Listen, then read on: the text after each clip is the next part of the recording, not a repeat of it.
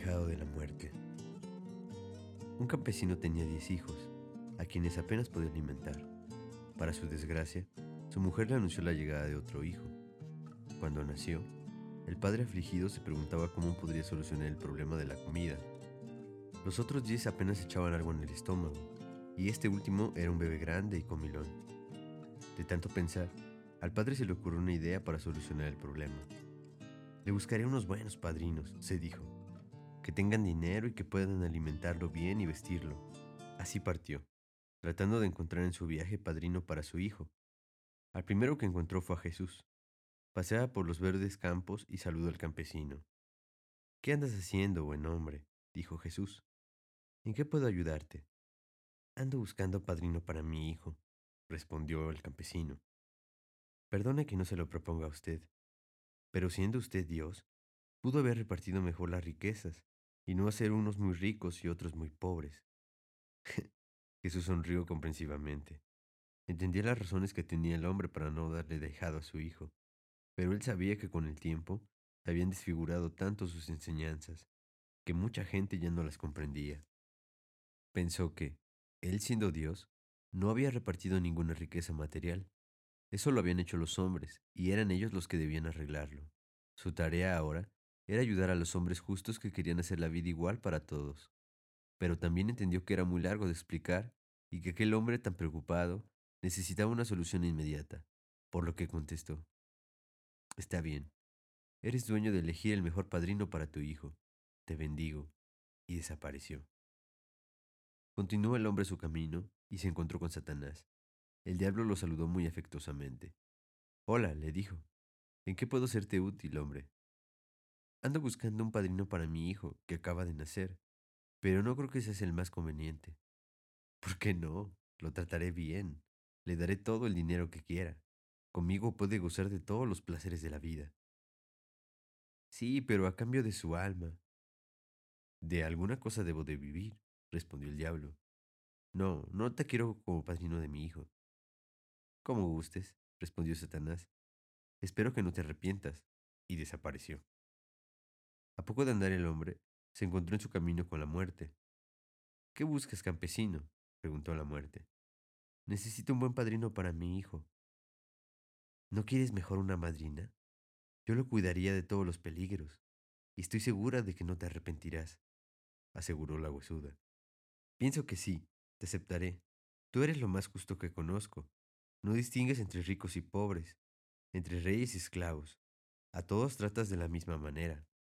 Haces bien en aceptar, dijo la muerte. Todos los que están bajo mi protección se vuelven célebres y poderosos. Está bien, acepto. ¿Qué te parece si realizamos el bautismo el domingo? Me parece excelente. Apenas se pusieron de acuerdo, se separaron. El domingo, como se había convenido, se realizó el bautizo. El padre estaba contento y la muerte fue la madrina, como lo había prometido. Pasaron los años.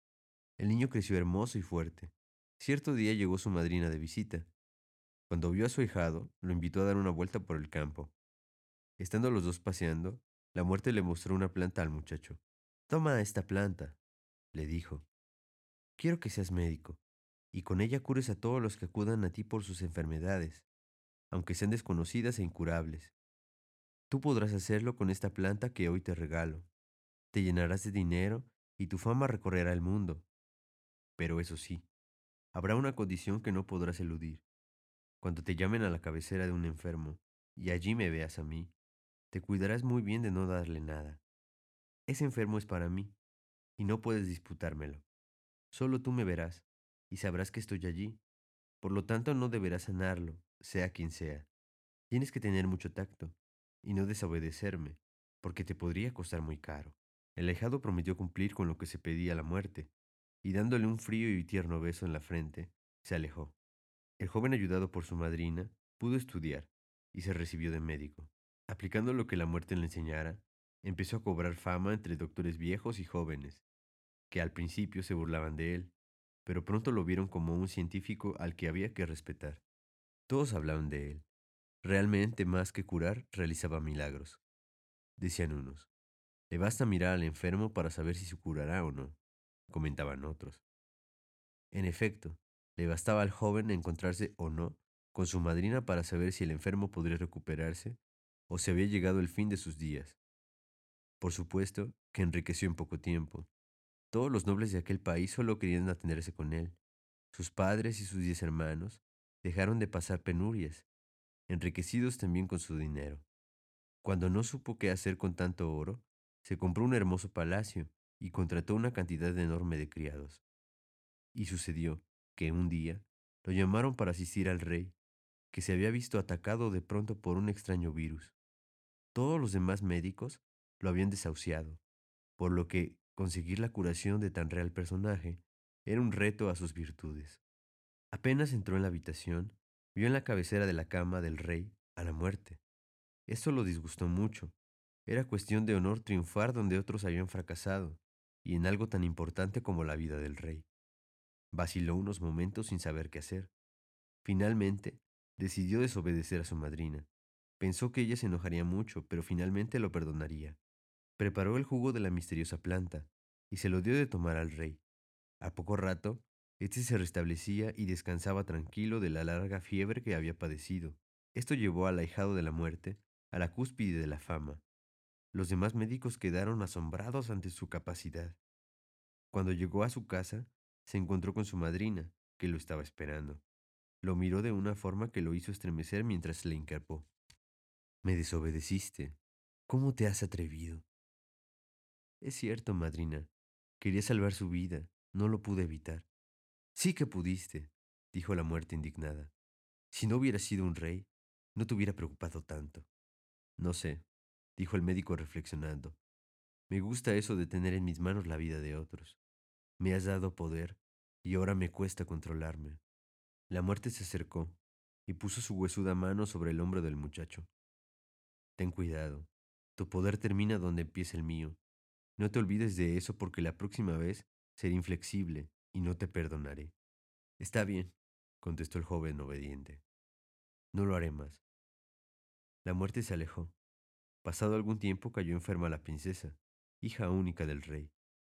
Este llamó al médico que le había salvado la vida y le prometió, si la salvas, te concederé su mano y podrás casarte con ella. El médico no dijo nada y entró a la habitación donde la hermosa y enferma princesa reposaba. Su respiración era muy agitada y el joven se dio cuenta de que su estado era grave. Se sentó en la cama, a su lado, y le tomó el pulso. Ya iba a levantarse a preparar su secreta medicina, cuando levantando la vista vio en la cabecera a su madrina. Oh, no, dijo y cerró los ojos. Cuando los abrió, vio que la muerte lo miraba severamente y con ojos amenazantes, pero un deseo tremendo de desafiarla lo animó.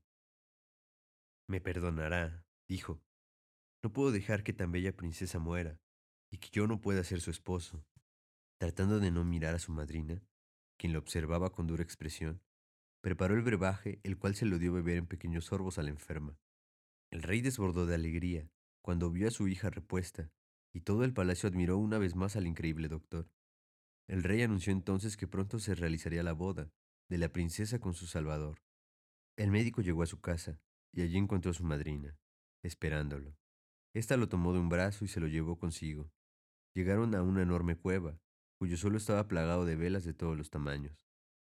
Permanentemente se apagaban millones de ellas, y otras tantas brotaban del suelo, y se encendían solas, semejando un mar de fuego cuyas olas suben y bajan en incansable marea. ¿Qué es esto, madrina? ¿Por qué me traes aquí? Esas luces que ves son vidas humanas. Las velas grandes corresponden a la vida de los niños, las medianas a las de los hombres, y las pequeñas, y casi consumidas, a la de los ancianos. ¿Y cuál es la mía? preguntó temeroso. ¿Quieres saberlo? Esa, dijo la muerte señalando una vela que estaba a punto de extinguirse y en la que titilaba una débil llama. ¿Esa? exclamó el joven temblando, y volviéndose hacia su madrina le rogó. No dejes que se apague. Justamente ahora que puedo llegar a ser rey y que voy a casarme con una hermosa princesa. Te dije que no me desobedecieras, contestó la muerte. No lo haré más. Te prometo que no lo haré más. Te devolveré la planta si así lo quieres para que no caiga otra vez en la tentación. Pero coloca otra vela para mí, por favor. No puedo. Mi poder también tiene límites. Y apenas la muerte dijo esto, la luz se extinguió. El joven cayó sin vida, a los pies que había traicionado. Con él murió el secreto de la planta, porque la muerte jamás quiso ser madrina de ningún otro, ni revelar el secreto a nadie por temor a ser desafiada otra vez.